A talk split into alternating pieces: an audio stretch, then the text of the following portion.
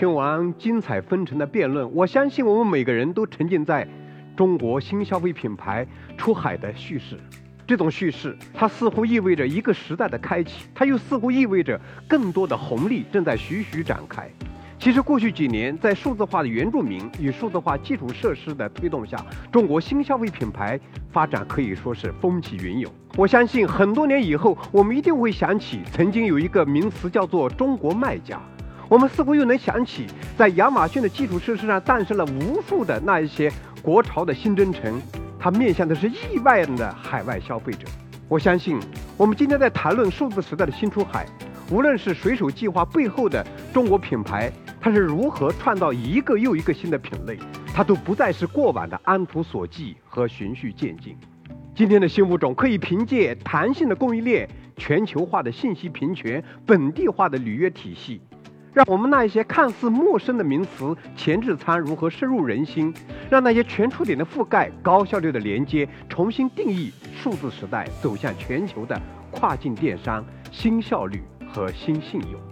所以我们在谈论亚马逊的时候，到底在谈论以电商为核心的强大的流量的能力呢？是在谈论以 Prime Video 为代表的原创精品内容，以 Twitch 为代表的游戏直播 Among Live 的直播，还是说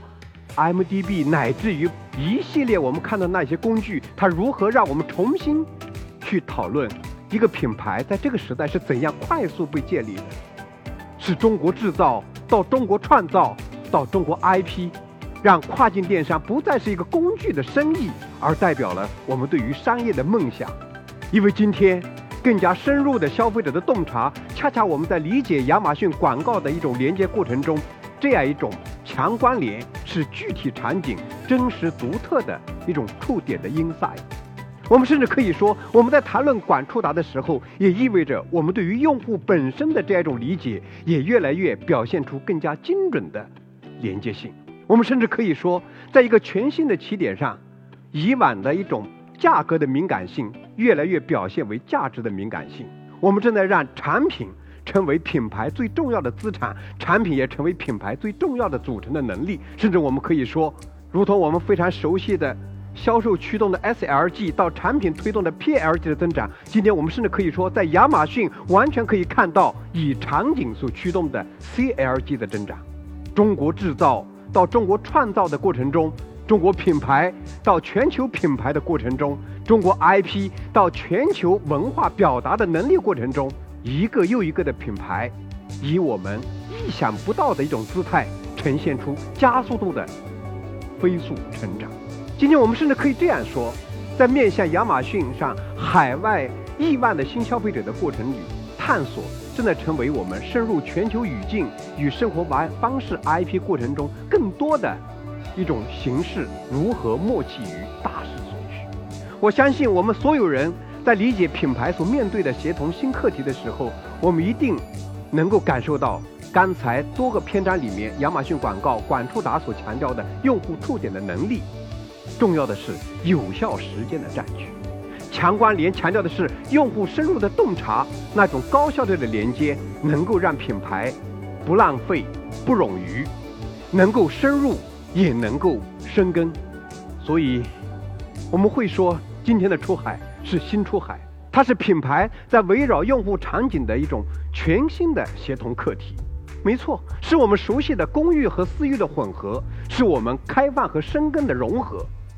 它既代表了品牌为什么是优质评价的一种新能力，也代表了数字时代的审美生活如何以技术驱动的产品力面向新的消费者和生活方式的观念更新。我们甚至可以说，我们第一次感受到的价值普惠。的确让地球村成为了新的可能，而更加成熟的电商的基础设施、移动支付与效率化的履约体系所支撑的数字化新基建，不再是我们遥不可及的供应链梦想。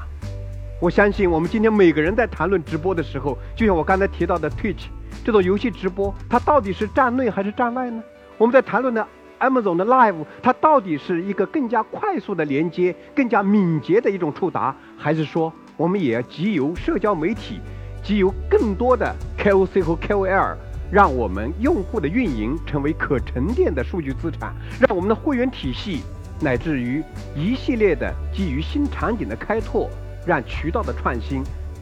能够日日新。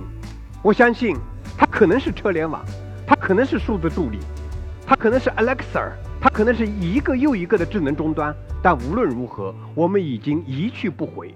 在 5G 加 AIoT 的过程中，这不再是我们想象的一种边界，它是我们真实的数字化的底层的生存。刚刚两场辩论，我们可以看到跨境电商关于品牌与销量、站内与站外的真实经验和深入的思辨。但是每个辩题的两面并非矛盾，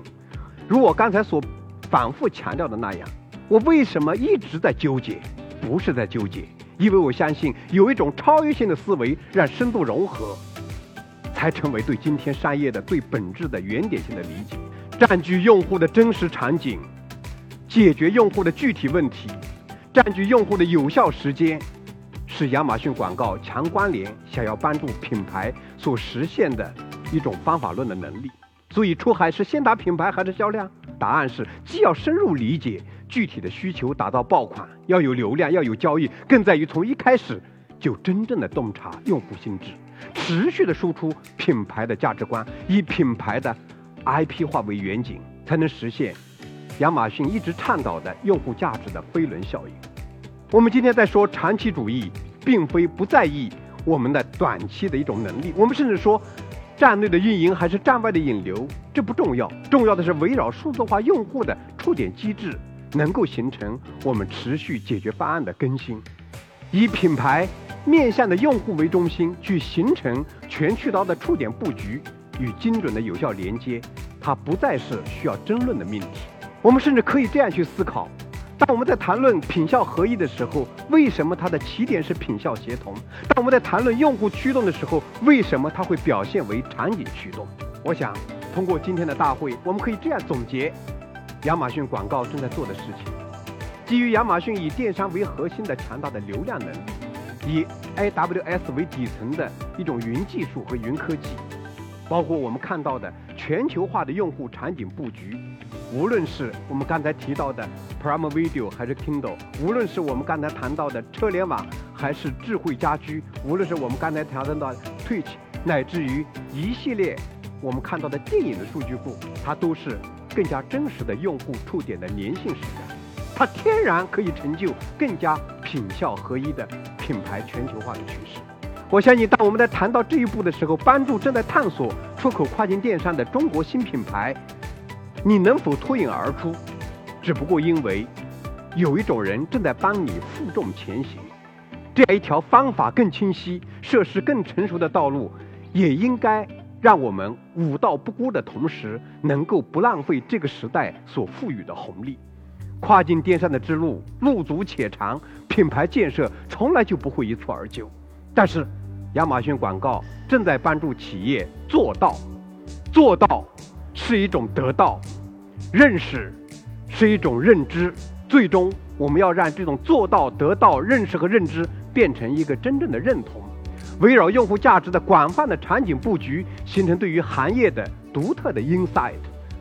场景实验室也曾经深受亚马逊的启发。我们提出的科学品牌，它的关键词就是在于更理性的消费者正在成就新品牌。而今天，亚马逊广告基于这样的一种洞察，陪伴快速成长的中国新品牌，走好新出海的每一个阶段，让中国的创新、中国叙事真正成为全球生意。全球实践，我相信通过我们一系列的反复的越辩越明的一种这个洞察，我们能够感受到的，恰恰是在于这个时代就这样猝不及防，然而又是这样的厚积薄发，让我们每个人都可以成就我们的梦想。这样的梦想似乎是星辰大海，然而它何尝不是陌上花开？我们所有人都在这样的飞轮效应里面徐徐而归。这是我们等待的，也是我们正在慢慢坚持和坚守的长期主义。谢谢各位。